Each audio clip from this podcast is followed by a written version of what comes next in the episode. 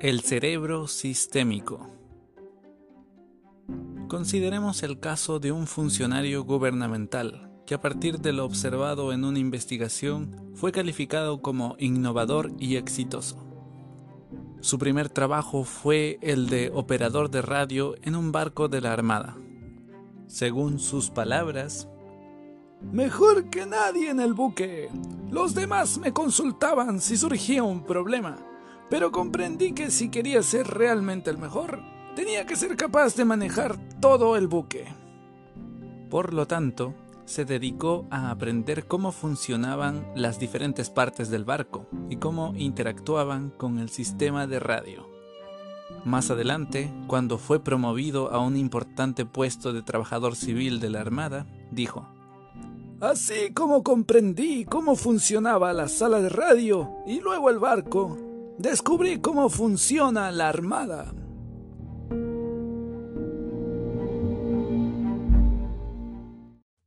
Muchas personas tienen dificultad para comprender sistemas. Otras, como este funcionario, pueden adquirir esta capacidad, pero la conciencia sistémica carente de autoconciencia y empatía no será suficiente para destacarse como líder. Es necesario equilibrar los tres tipos de atención en lugar de apoyarse solo en uno de ellos. Veamos ahora la paradoja de Larry Summers. Sin duda posee el coeficiente intelectual de un genio y es brillante como pensador sistémico. Al fin y al cabo fue uno de los profesores más jóvenes en obtener un puesto en Harvard.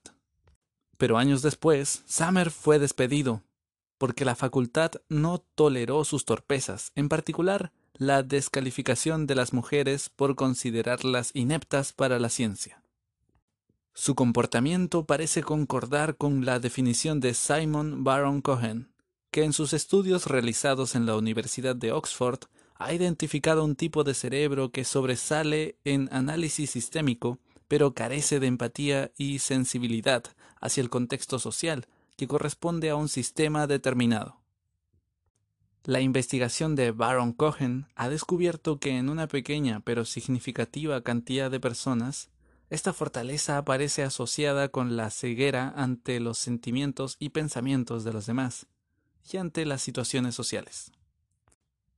Por ese motivo, si bien las personas con una gran comprensión sistémica son valiosas para las organizaciones, si carecen de inteligencia emocional, no serán líderes efectivos.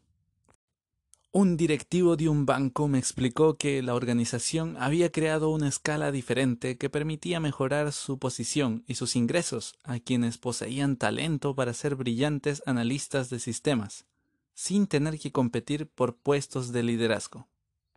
De esa manera, el banco conservaba a esos talentos y reclutaba por separado a sus líderes, que podían consultar a los expertos en sistemas si era necesario.